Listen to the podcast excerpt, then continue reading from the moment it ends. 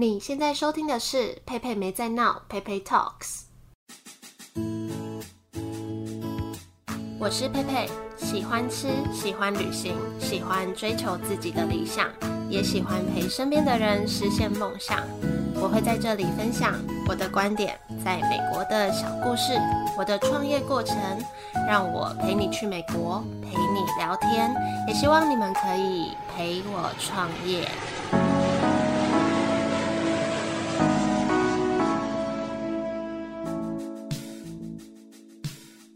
这集的题目是什么？我把它写先写经营之道。嗯，好，反正呢，今天非常开心，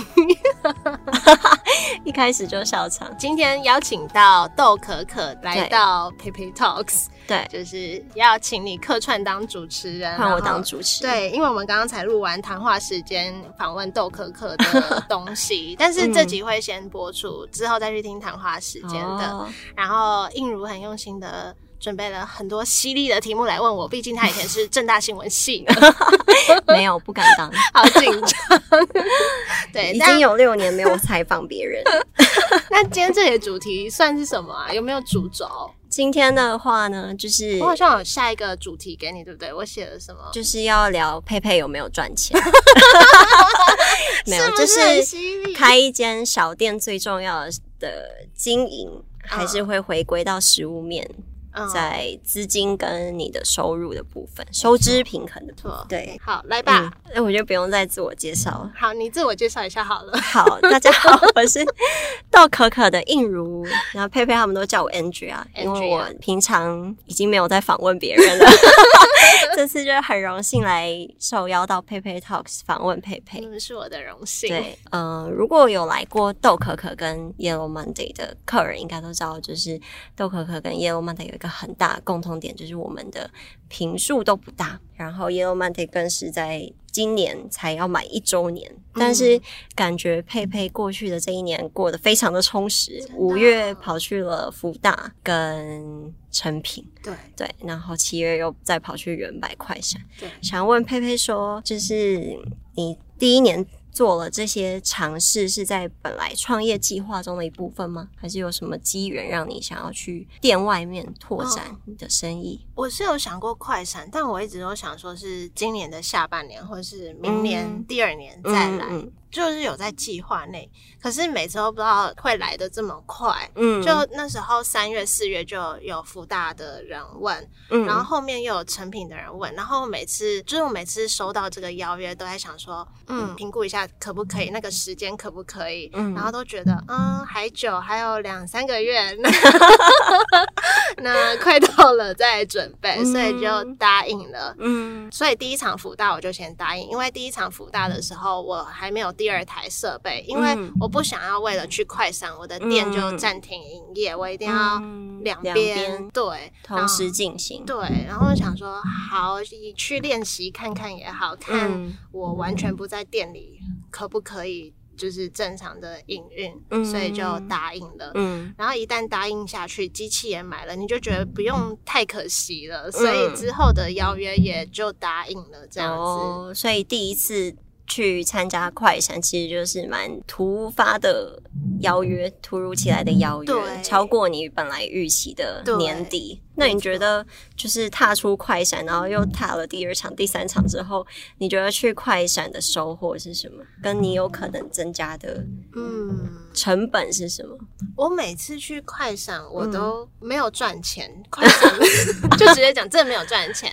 原版那个还赔钱，因为它很多天，然后它要抽成，然后我还要另外付可能短期攻读，就是人力的部分。嗯、但是我那时候会想要在那边主要是因为它对面都是商办大楼，然后商办大楼中午会去那边吃饭，所以他就算去吃饭，他没有买我的可颂松饼，他只要拿一张 DM 回去，他就有可能之后跟我订外送，因为我这边还蛮主要的收入来源就是上班族的外送，所以。像原版那场对我来说，除了这个以外，还有一个就是，因为我为了这场请了两个短期工读生，嗯嗯，我等于先训练了两个备用的人力，那他们现在都会做的，所以我之后需要干嘛，需要人，我就可以先想到他们一些无形对我来说的收获。嗯，然后跟我觉得，不管这一场有赚钱没赚钱还是干嘛，对我来说都是经验的累积。我觉得我第一年就是。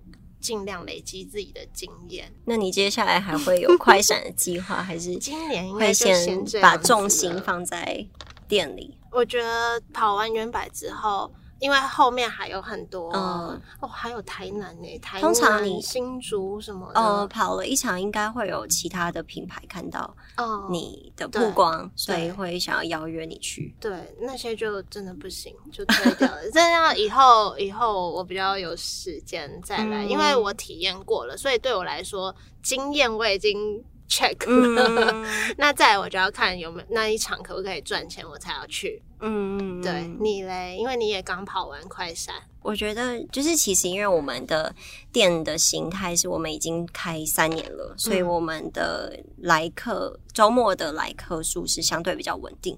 对，但是对于我们，我觉得创业的人可能都会想要有一些新的突破，对，所以我们是比较像是带着产品去。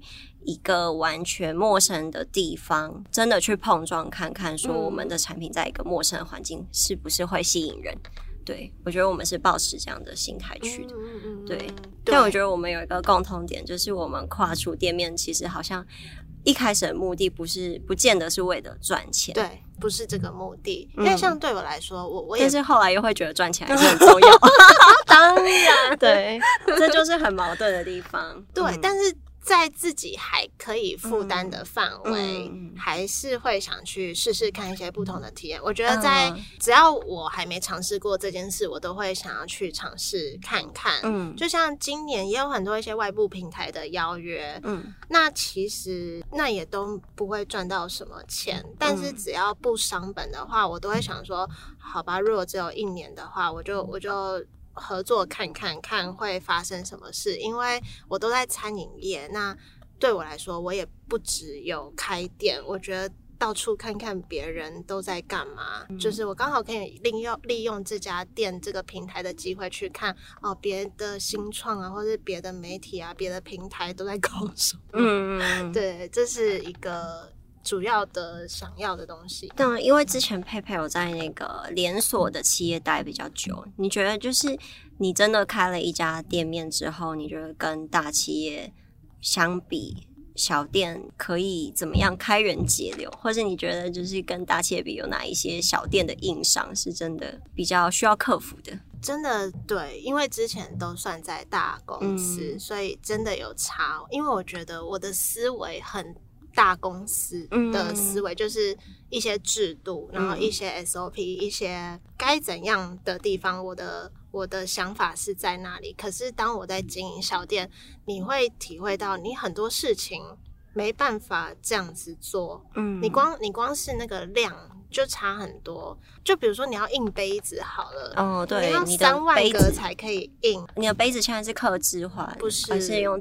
是贴贴纸，嗯、我当然很想。但是你的目标是希望是用印印刷的，当然会想啊，嗯、因为我很注重那个品牌视觉、品牌形象，嗯、可是。你实际上你就是没办法做到这件事情。你就算有钱，你也没地方放三万个。它是一种款式要三万个，所以你中杯、大杯、冰的、热的，你就四款了，你就要十二万个。你要放哪里？对不对？就很多这种，然后现金流也是，你也一下没办法拿出这么多钱来做这些事情。我觉得这就是小店跟大公司一些很难接近的地方。嗯，营运。对，然后成本就是降不下来。嗯，我即使我觉得我面团我已经叫很多了，嗯，我还是跟那些他有自己的仓储空间、有很多家店的比起来，就是不够，嗯，而且是差很大段的距离的那种不够。嗯，不过最近。我刚好今天就是那个装可颂松饼的纸袋，我之前也是贴贴纸，嗯、但我最近觉得那个可以印了，哦，可以印了，那就是一个突破，算是吧，就觉得我有把握我在什么期限内把那些纸袋消耗完。对，我觉得一开始的确就是你的东西只能先少量少量小，对。对，但是一开始的成本压力会比较高。对，嗯，但是稳定之后，你可以批量的方式去交货。对对，相对来说，对你的成本应该可以再更降低。但真的包材好贵、哦嗯，你会设定一些目标吗？就是比如说你的，嗯、假设你一个纸袋现在是十块，你会希望，嗯，就是你会去搜寻说最低可以到多少钱？其实找这些包材，你你在找的时候，你也大概把大概有在卖这些的厂商都看过了，嗯、好像真的有些最低就是只能到这里，你再来就只能量上去才可以再降低。嗯，嗯所以有时候其实，比如说有些我有些装纸袋，有些装纸盒，纸、嗯、盒那一个可能就四块左右了吧，纸块纸袋可能印刷的话，它可能一块不到一块。嗯、有时候客人会希望你装纸盒，这种时候真的。蛮为难的，那你会啊？我不知道，我这种时候好为难哦。你会用加价的方式，还是你会就是装给客人？嗯、我我有想过，嗯，要不要用加价的方式？嗯，一一一开始，嗯，怎么讲？我遇过这个，遇过两次。第一次是可能他订少量的十几份而已，嗯，然后他自己有说，呃，他可以加价。那他这是他自己有说，可是第二次的是订。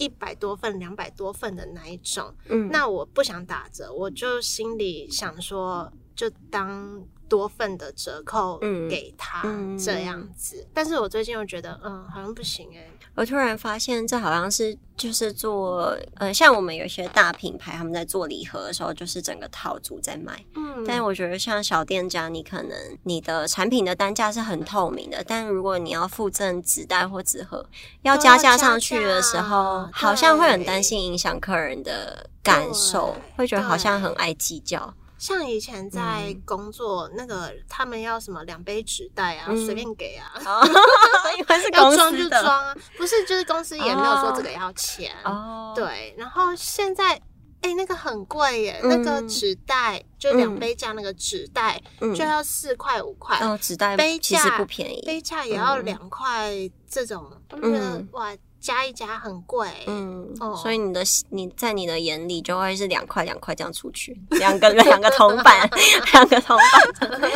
那那你呢？你如果你刚刚就是接收到这个换纸盒，呃、你会？我觉得，因为我我们店里现在是有设定几颗以上换纸，就是加价购纸盒会写出来，但是纸袋的部分我还是觉得蛮尴尬的，哦、尤其因为现在就是希望不要不要用塑胶袋嘛。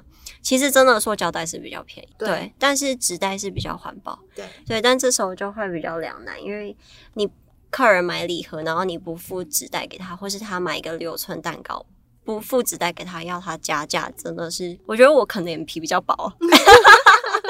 就是其实理论上要加价钱，你就是跟客人说清楚，那就是双方同意就可以。但是、嗯、但是好像就是开不了口，但是心里又会很痛。嗯、对对，然后有时候也是担心怕对其他人不公平啊、哦。对，有时候你也会觉得那两块其实没什么，可是如果我今天不跟你收，嗯、跟下一个客人收，嗯、或是我跟我的员工说只带要两块哦，但我却没有跟这个客人收，嗯、那。就会造成别人的麻烦，嗯、所以有些规定好像就是要你就是要定好，定好就要照做。嗯，对，我觉得像就是这些小小的东西，虽然你。当下会觉得是两块两块，但是可能你在累积起来记账的时候，你就会发现 它不是只有两块。我想问佩佩说，就是你的呃，因为我知道你你是有成立公司，所以你记账的频率可能是会跟政府对账的频率会比较高。我想要问你，记账前、记账中、跟记账当下、跟记账后，你都是什么心情？我现在每个月最怕月初，嗯，嗯，就是因为我通常月初会记一次，你会月初记账，就记上个月的支出啊，嗯、然后看我 要发多少钱出去啊，嗯、这种这很痛苦哎、我真的觉得这几个月下来，你会逃避吗？会啊，我都大概 因为我十号发薪水，嗯、所以我一定要十号前弄完，嗯，然后我都可能五号六号才 拖到接近最后一刻。会耶，但通常逃避是因为忙啦，嗯、就是哦，在明天再用，明天再用，嗯，但真的会，哎，好心酸、喔。记账当下就是应该还没有要哭吧？还没啦，但是因为。哦，我真的不懂为什么台湾要有这么多银行账户哎，嗯，因为像我自己就有好多的银行账户，对，然后主要有公司户嘛，嗯，可是有时候公司户会其实会很紧绷，嗯，然后你就要用个人的去看说，嗯、因为你还是要把该付的钱先花出去，嗯，那你一定是用个人的去点呐、啊，嗯，然后有时候就会觉得。啊、哦，怎么怎么钱那么少啊？然后记账也是，你有时候体感以为这个月很忙，嗯，我以为我七月接很多外送，什么一百份，嗯、我还接到两百多份，哦、然后八月初记下来还是这样。你说实际收回的利润没有想象中的高。对啊，对就是会很。那你记完会怎么样？你记完账会怎么样啊？就很崩溃？哦、不会崩溃啊，就是觉得很阿杂，想说到底在干嘛？但是我觉得可能有一些原因，是因为我该付的钱都有付，嗯、比如说劳保健保，哎，那些好贵哦，对，劳健保很贵，然后什么劳退，嗯，然后像水水电电信，那就大家都会付，嗯、对，就是该付的付一付，真的是。剩很少，所以你自己没有领薪水。我有，嗯，但就是呃，扣完自己的薪水后会很紧绷，有时候甚至会少一点，嗯、对，会觉得会觉得很迷惘嘛。但感觉你是会去观察说到底钱花在哪里的类型。会，就是会、嗯、会设好一些表格，然后看一下。但是其实有时候真的也很忙，也很难很用心的检视。那你们呢？你们呢？因为我觉得我们一开始就是有发现，嗯、呃，我觉得会有一开始想要用的东西，比如说包材啊或者纸杯什么的。但是你实际用了之后，在每个月结账的时候，就会发现。不能用这么好，对，不能用这些东西，或是你要找嗯平替，嗯，就是比较平价的替代替代品，类似这样子。对，对然后因为我们我们是行号的关系，所以我们对基本上记账就是我们自己。但像你讲的月底的时候，还是会需要结薪水。嗯、对，你就给你们自己，然后可能有时候哦，对对对，有请人。对，对我们之前是有发现，一个月算一次，就会可能会发生那种。很崩溃的情况，就发现月底、嗯、呃忙了整个月没有赚钱，嗯、没有赚什么钱，嗯、对，所以我们后来就半个月或者一周就是对这样一次，减、哦、少痛苦，哦、对对。对，就是分担痛苦，嗯，把痛苦分小块，然后可能每个礼拜就可以稍微做一些小小的调整或阴影，嗯，嗯好像会对我们的心理比较健康一点。欸、那那你有遇过有人叫你打折吗？会啊。一定会啊！大家会说，我买五颗可不可以算便宜一点？那你会怎么应对？我们都是说，我们买一百颗有折五百块哦。对，因为就是其实就是你真的有的折扣，你就是直接讲。对，嗯、但是没有的折扣，我通常不会用否定句回复客人。对，对我就会用换个话说，嗯、就是用肯定句告诉他。就是我们的优惠是什么？了解，对对对对，因为我也在想打折这件事情，嗯、你也觉得不要让步，对不对？我觉得还是你摇头是什么意思？摇头，绝不打折，没有。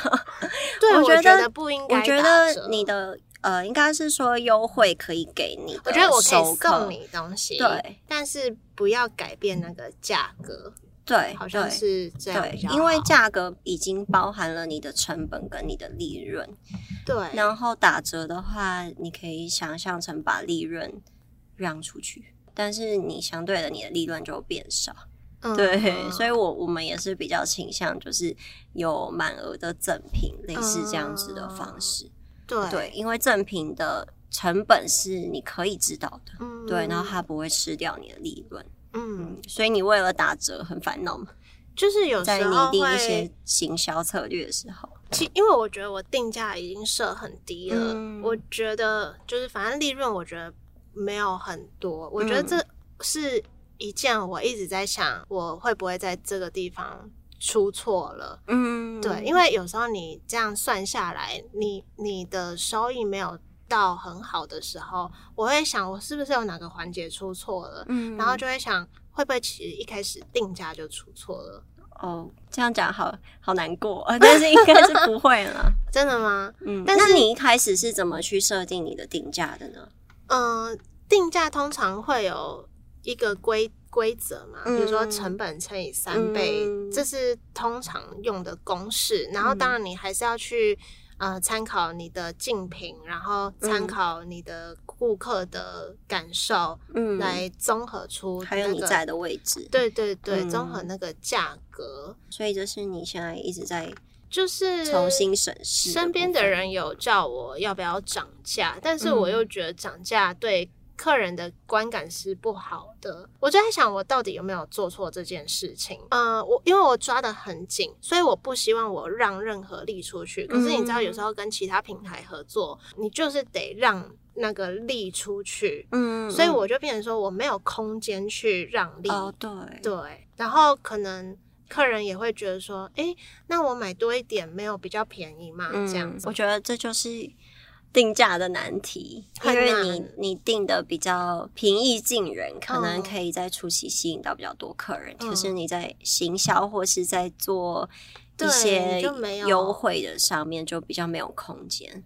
对，嗯、因为我当初就是希望我我就也不想卖人家太贵，嗯、然后我就希望你。”就就是这样嘛，就是大家都可以用好的价格，然后买到。对，但是我也有想过，可能高一点，我可以做一些折扣给人，但是我没有想到会发生这么多这方面的事情。哪方面？呃，就是就是需要折扣，需要折扣这件事情，这很为难啊。嗯，对啊。但是像像前阵子也有遇到一个，他可能订了八，但是你们有几点卡的活动，也算是一种折扣啊。算，可是外送我没有这件事情，外送就没有办法。对，但外送的单都是大单，就是很大量，哦、所以对方可能会觉得说，哎、欸，我订这么多，没有什么。那你会送东西吗？我最近的在考虑，对，我最近就是你一些送东西的方案，嗯，所以我宁愿送东西，嗯、但是我尽量不要折扣，嗯，但是在沟通的时候，你就是要很有智慧，真的，就是你有时候会卡那些讯息卡很久，然后一卡就是半小时，然后你半小时就没有做事情，就是、对。发现跟钱有关的讯息都要回半小时，真的，因为你就是要好好回，你就不可以得罪人，嗯、然后你也不可以轻易妥协。嗯，没有，我觉得很有趣。那我想要问说，就是因为像你之前有做过一集是访问在剧场当艺术总监的朋友，嗯、然后你的下标是如果当收入不稳定的时候，创业还快乐吗？嗯，那你觉得你现在创业到现在应该是十个月吗？对，但是我觉得我今天跟过了三年一样、欸，哎，真的假的？我觉得我因为三年很快很多，因为我大家也都觉得说你感觉开好久，我也觉得我开好久，好像有一点，因为你做了超多事情，你还做绿泡包，你有很多平台。卖货变，然后还有 LINE 官方账号，而且你是不是想要做官网啊？我想要。嗯，你为什么想要做官网？这我觉得这蛮重要的。对，因为这跟你在你先说，就是你，我觉得这很重要。第一个是，嗯、虽然卖货变可以下单，嗯、但它就是乱乱的。你这可以播出去吗？Sorry，没有啦，因为我自己的不是那个意思。不是我的意思，是就不懂你意思。对，它有一个固定的模板。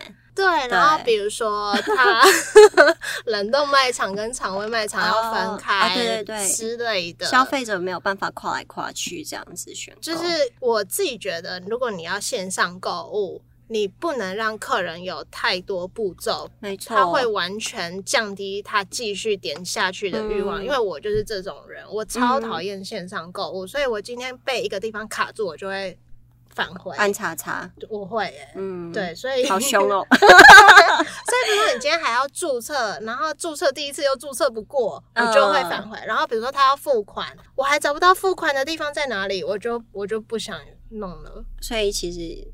消费者就有点，你这样的消费者就有点易怒，易怒体质。没有啊，就是我就是三思白痴。的确，的确是，这就是之前就是电商平常会讲的转换率啊。对，对啊，嗯。然后我觉得，因为你不管传单发出去啊，嗯、你什么东西弄出去啊，你有一个官网，它就是一个家，你全部都导到那边，嗯、它可以整理你全部的东西。对，所有有关 Yellow Monday 的东西。对对对，嗯，所以我还是觉得这个很重要，只是我目前有点没时间做。嗯，嗯而且官网也需要一个费用。对，但但我觉得。是可以投资的费用，嗯，对对对。哦，你刚刚说收入不稳定的时候，对啊，你快乐吗？你说你现在像过了三年，所以快乐吗？啊，快乐吗？我已经不知道快乐怎么写了。没有啦，还还是有一些日常，我觉得开心的时候，会期待的事情，会期待的事情。其实我真的认真讲，我觉得我快乐的来源都是来自熟客。哎，嗯，我目前这样想下来。应该是这样子，嗯。那你会观察你的熟客跟新客的比例吗？嗯，就是你的没有很具体的数据，嗯、就是体感感觉。体感。我其实到店的散客几乎都是熟客，几乎可能有七比三，嗯。那外送的就是。就是新的啦，嗯、对，那个如果不算的话，所以其实你现在的布局算蛮完整的、啊。你同时有在布局啊，你同时有在做线上，然后又有在做外送，就是你有在巩固你的熟客圈，然后又有在拓展你的新客人。因为我一直觉得，就是就是当初在开之前，我就觉得我不可以只是在这个商圈而已，嗯、我觉得应该不够，嗯，你要想办法出去，嗯，对对对对对。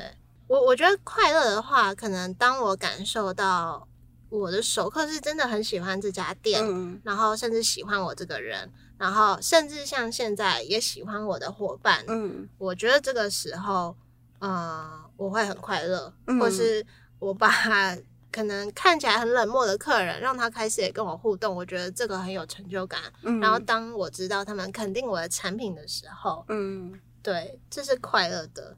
你呢？你 快乐吗？我觉得你快乐吗？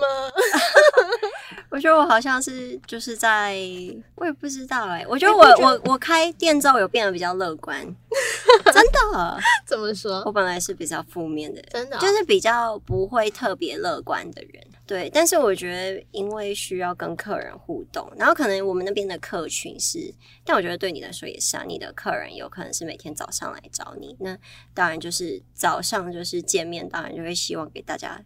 对方一天的好心情，嗯、然后我们是周末客人放假的时候专程来店里找我们，嗯、就是也不会可能摆臭脸或是对他们不友善。就我觉得就是会蛮真看看重每一次碰面的机会，嗯、然后就是留给客人好的体验。所以你的快乐来源也是来自客人？我觉得会是诶、欸，虽然本来以为不是，因为因为客人就是一个可能你需要。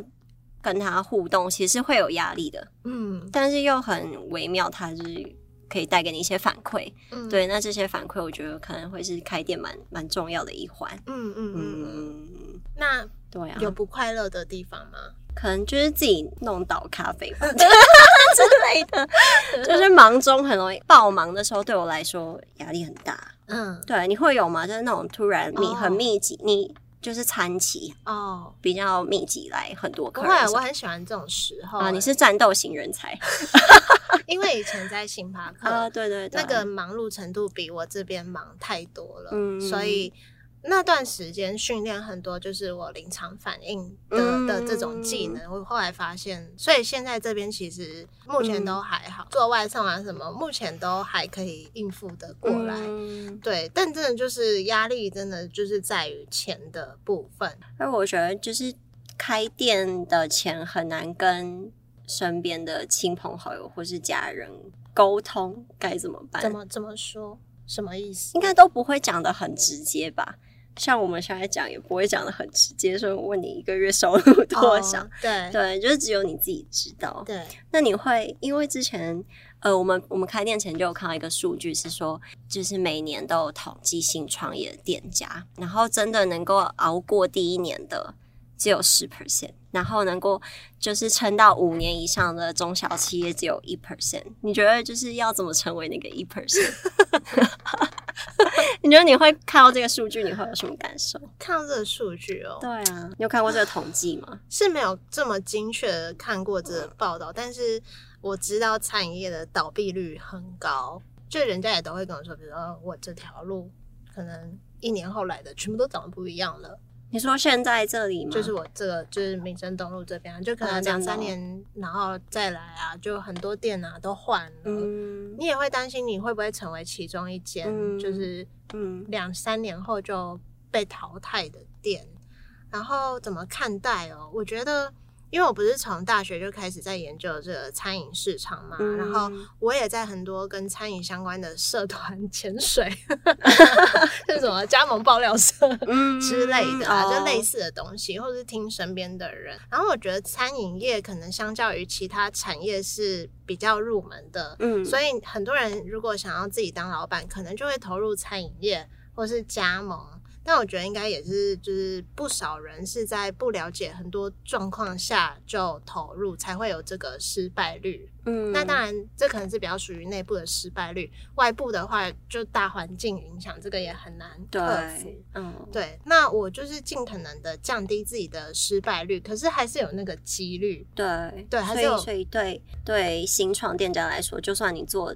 再多的再完美，嗯、你还是有很多有有风险，很多对，所以就是不知道哎，就我就觉得这几个月下来，真的是深深的体会到那种走在钢索上啊，真的，你会吗？走在钢索上你，你们会这样吗？好像的确就是会有大环境的隐忧，嗯，对，会，就算你现在过得好好的，你也会想未来会不会。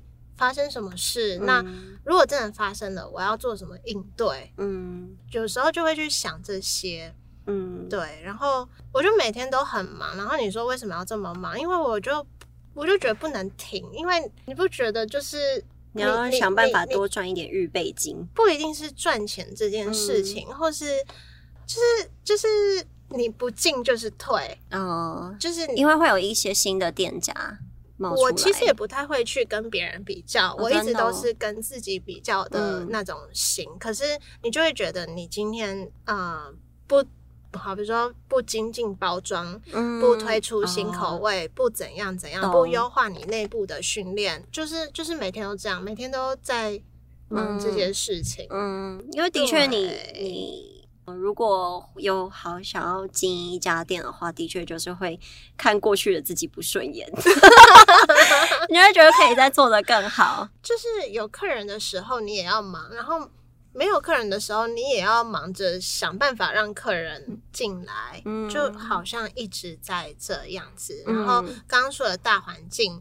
就是你也会去想说，你看像以前那个三明治，可能啊，我知道，我知道，嗯，那现在是不是啊？对，其实会有一阵一阵。然后冰淇淋铜铜锣烧也有一阵很红啊，我现在还好。然后布丁蛋挞，你也会想说，因为我觉得可颂松饼现在是正式要红起来的东西，那可以持续多久？那之后我要怎么办？嗯，就是会去。偶尔会去想到一些这些问题，嗯、我会想太多。这可能就是你可以成为一 person 的原因，因为我觉得有些人可能不见得会想到这么远哦。对，但是感觉你的思考是有一个就是很广，然后又很长远的感觉。而且我觉得你都可以做一集自创品牌跟加盟，最客观的讲，就是 有什么优缺。哦、对啊，嗯嗯嗯嗯。那你就是前个十年，你都是，你可以说你二十到三十岁都是在准备创立自己的品牌吗？可以这么说，可以这么说。那你就是未来十年，你觉得你最看重的是财富、名声还是人 爱呢？就你最想要的是什么？未来十年是从三三十到四十，对啊，你的十年计划。对，因为你现在带已经有 Yellow Monday 了，对，对我会。想要看 Yellow Monday 可以走到什么地步？嗯，然后我开始觉得钱很重要。你以前不觉得钱很重要吗？我以前真的觉得还好啊，真的。就是比如说以前在找工作的时候啊，嗯、我往往不会在意薪水，我只在乎我在这份工作有没有学到东西，然后有没有进步。嗯、我比较是这一型的。可是我觉得钱很重要是，是不不只是我。对我来说重要，因为我现在要养团队，我也不想要压榨他们，嗯、我也想要 让他们有奖金拿。嗯，然后跟我觉得真的是你要钱有余裕，你才可以过你真正想过的生活，嗯、或是更有余力可以提倡我想说的事情。嗯，对，我就觉得我现在不是只是对自己负责，我我现在要对别人负责。嗯，所以我觉得钱很重要。嗯，对，然后名声，我觉得名声重要，但我。不是那种很在乎什么红不红啊，有不有名，但是我还是觉得这很重要，是因为我觉得名声可以用来保护自己跟保护自己人，保护自己人，保护自己人啊，就是自己身边的人，或是你喜欢的人，或是你的员工等等的人，就是。当你比较有影响力的时候，别人比较不容易看不起你。嗯，我不是真的想要变成什么有影响力的人，可是我如果想要变成这样，其实出发点是这个。然后 人人际关系哦，目前我觉得都还蛮平衡的，所以好像也没有想要特别追求什么。可是我觉得这个很重要，因为你就是要在这个基础下，就是不管是感情啊，或是人际关系良好平衡的基础下，你才更有余力的去。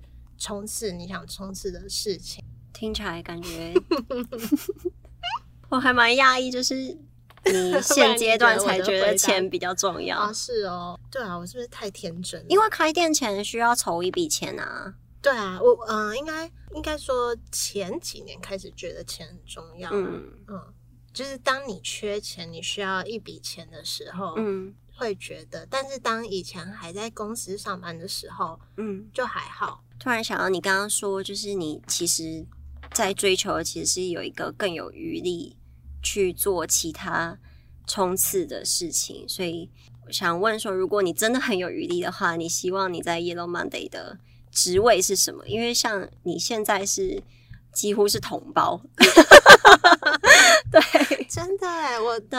我就在想我什么时候可以跳脱这样，因为我觉得因为其实你身上有很多角色，哦、那就很好奇说，你最有余力的话，你最希望你做的职位是什么？我觉得我还是要整个跳脱出来当一个领导者的角色，嗯，就是不能像现在这样，只是我不知道怎么投入到实作的部分，对。嗯。对，就嗯，想要当怎样的角色，可能就是有一些在经营自媒体的老板的、嗯、的那种感觉吧。哦、就是我不用亲力亲为每一件事情，可是我就是代表这个品牌的形象。因为我觉得老板的一个工作应该是要把生意带进来，嗯、而不是自己去做每一件事情。嗯，对，我觉得我觉得应该要这样才对。然后。要让更多人去认识这个品牌，嗯、然后想一些比较大格局的事情。嗯，我觉得我希望我可以早日跳到那个地方，嗯、但是我现在也不知道我要花多少时间，我才可以这样子。嗯。当然，我也很享受每天在店里那种跟客人的感觉。我也会觉得很可惜，如果有一天我跳脱到那边，我就不能像。你可能会想念现在这个阶段，会非常想念。嗯、我就会觉得啊，我不能每天见到他们了。嗯，等你变大老板，就会很想念白手起家的时候。对，就觉得我应该要出来，然后不管是继续设计、开发周边，嗯、然后因为我觉得这是一个品牌，这不是一个咖啡店，嗯，不是一个可颂松饼店。就我想做的是这样，嗯，对，但因为现在就是我想法很多，可是什么都很难去执行，但就是慢慢往这个方向前进。嗯，你觉得你有什么？你有哪三个特质？我本来是说一个特质，就我觉得你身上感觉，你有仔细的想过自己有什么特质可以让你就是做到特质？对，就是长。因为感觉在经营一家店需要背负很大的压力，嗯，对，你是什么特质让你可以继续坚持，坚持成为一趴，然后变成大老板的那一天？啊，那我等下可以听你讲我的特质吗？你的特质，就是你的观察，我也想听看别人。嗯，如果我现在观察我自己，我觉得我我在工作上应该是蛮理性的，我不太会浪费时间，嗯，就是不会不会浪费太多时间在。犹豫太多事情也是会啊，但是 会还不会？好，因为我想说一个例子，嗯嗯，还是刚刚有刚刚没讲到吗？嗯，就是有一个我我我刚刚本来想要分享一个，就是我前阵子蛮挫折的一件事情，就是就是除了钱以外，还有一件很挫折的事情，就是呃员工的部分。嗯，我觉得。我对员工好像比我想象的还要好，嗯，因为那蛮多人会以为我很严格的，但我后来发现我好像还好哎。但是你还有老板娘的架势，怎么说？没有，就刚刚进来觉得有一个气场 在，就是这样绕一圈没有？有啊，就是你有做东西的架势。就是有什么做做东西，就是会让人觉得可以幸福，就是、哦、真的对对啊，嗯、就不会觉得很像工读生。如果你在、哦、你在这里做的话，不会觉得你是工读生。是哦，比如说你在做可颂松饼或做咖啡的时候，嗯、看起来是流畅，然后从从容的，哦、对，然后而且你做的时候会有微笑。对啊，就是你喜欢你做的事情。啊嗯嗯，对，反正之前就是可能会遇过会对你说谎的。员工，嗯，对，然后其实我都知道他在说谎哦。我觉得不能小看那个老板的，你很多时候以为老板不知道，但是其实他都知道，他只是要讲跟不讲而已。嗯，啊，我要讲的是，就是那时候就是犹豫很久，就是要不要留他之类的这个犹豫。然后我还甚至为了这个去买了管理书，然后我平常不听大人学的 podcast，我也开始听，我就洗澡都在听，看可不可以听到一些 insight，让我、嗯、让我赶快做决定。嗯，对，就是。为什么会讲到这个啊？哦，讲到做决定，讲到你的特质啊，对，做决定。对，但是虽然我觉得我当下很挣扎、很犹豫，但当我做这个大决定，因为我觉得这个决定是比较大的，所以。可能也不到一个礼拜吧，嗯，我就希望赶快速战速决，因为真的你做完决定了之后，你就会心情很舒畅，嗯，因为你才有时间去做接下来的事情，嗯，所以听起来你的你对自己的观察是不会浪费时间，然后很果决，是果决吗？应该算果决，会会犹豫一下，但犹豫一下的果决，对对，不会犹豫太久，对，不会犹豫太久。你觉得呢？我觉得你做事很有效率啊，oh. 然后很勇敢。因为我其实蛮讶异，你们今年就跑去快闪哦，oh, 真的哦？对，因为我觉得像我们可能算是比较保守派的，嗯，oh. 就会希望先把店里弄好哦，oh. 然后再跨出去。嗯，oh. 对。但是我我觉得没有绝对的对错，因为跨出去的确就是另外一种。他他是在做另外一个方面的经营，嗯，对对对，跟在店里的经营是有相关但不重叠的，嗯，对对，像快闪也是下决定下的很快，对，然后绿泡泡也是啊，就是、对，我觉得就是你在做一些。想要尝试的事情的时候，都是很高效率的执行，嗯，执行力，嗯，所以才会觉得好像过了三年，因为你一分钟到三分钟用，应该是这样子。对，你接下来有什么周年计划吗？周年计划，对，因为接下来就要满一周年，因为你去年很低调的。开幕哦，对，因为我也会担心什么流程不顺啊，对对，所以我就希望我确保所有一切都 OK 了，我才想要说我开幕了。嗯，对。那周年，我觉得周年就是很想要回馈给一些熟客，但因为我现在也不想透露我周年要干嘛，但是要卖关子。对，但那你先讲五周年好了。大家到那时候就会忘记了 五周年哦，也不知道我五周年会发生什么事情哎、欸，好想要。那你有想象就是 可能 Yellow Monday 接下来会变成什么人？我觉得我应该会不止开一间店，嗯，只是不知道什么时候会有第二间。嗯，对。然后其实我们会有一间扩大，还是就是一样维持一间？你说对对对，哎，你可以扩店。才有人在问我这个问题。嗯，其实我很想要的是一间有空间的店，但是那个成本太高，我现在应付不来，所以我觉得其实我开这么小的店型，比较是属于为了生存。才开这样子的店型，嗯、所以可能前面、嗯、前面的几间都是会以这个店型为主。嗯，等我真的觉得我很充裕的时候，我才会开那样子的店。但其实我蛮想做的是，就是之前也是跟那些就是原版的攻读攻读美眉们，就是聊天啊，嗯、然后他们就在说什么开 Yellow Monday 生活馆，生活馆 就是我不是想做很多周边嘛，哦、对，然后我觉得你的画可以卖诶，就是这也是我蛮想做的事情，只是我不知道什么时候，嗯、但我就蛮希望，因为这个形象很适合做各种周边，对，嗯嗯嗯，嗯。然后它其实可以。涵盖到很多范围，那可能可以未来不知道几年后可以这样子。我现在脑袋中已经有画 面。你你最想，你觉得想你想到的是什么？然后我觉得那个画真的可以卖，因为有一些就是。你可以先从你身边的朋友买起，就是搬新家的全部都来买衣服。真的吗？这很适合挂在家里。真的假的？我还我还想说这个我画的不好，我才放在这个录音室，我才没有挂在外面。是哦，这很适合放在餐桌 哎。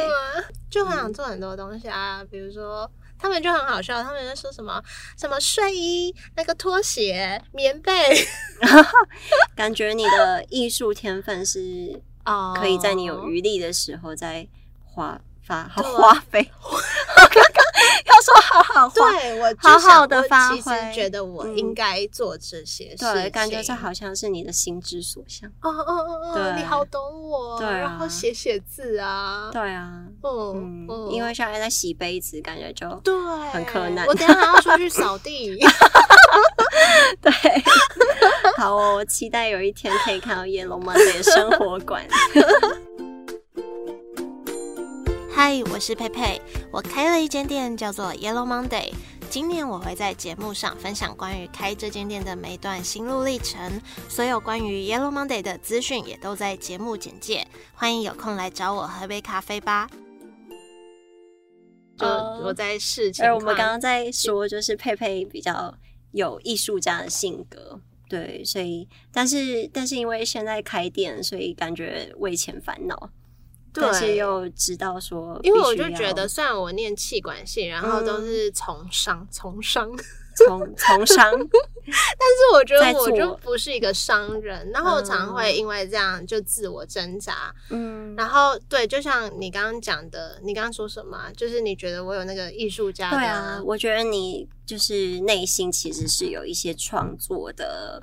创作的 DNA，创作的灵魂，对 对。对，可是就会觉得，你要先变成商人，先真的你资金有余裕，你才可以到那边。嗯，才可以。刚用了“心之所向”这个词，就像你说的，我觉得这才是我我最、嗯、最向往的样子。对，你最向往就是有余力的创作。嗯，对。然后你说，就是豆可可的老板，本来一开始也没有。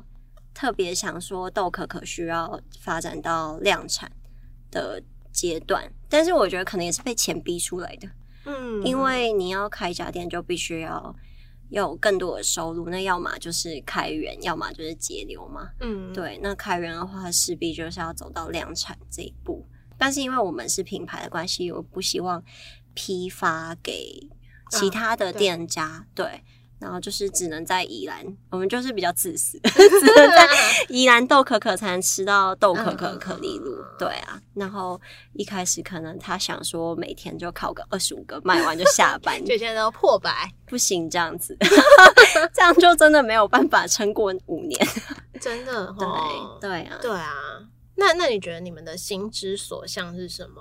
我们我们可能真的。我们可能不见得是像 Yellow Monday 生活馆那么大的周边，没有，那不是心之哦，对啊，但是我们可能会想要做一个可丽露的形象馆，就 很像怪怪的博物馆，就是可能会有一些可丽露的周边，然后那就一样，日本的陶器啊，我们喜欢的小东西，会有一些风格，就是豆可可的延伸，对啊，很像，就是有点类似，就是，但是你都是自己创作啊。哦，对啊，你是进，我们可能是皮货，我们是选品，哦，你是自己创作，对，对，我觉得我稍有不同，我还是一个创作者，对，我觉得你是哎，嗯，对，然后现在就是就很忙啊，然后很忙就没办法好好录音，其实很痛苦哎，嗯，哦，真的，没有啊，佩佩佩 Talks 比较少更新，对啊，那今天这一集就到这边。了。自己收尾，自己收尾。对，感谢谢谢 Andrea 的一日主主持，一日主持。好，拜拜，拜拜。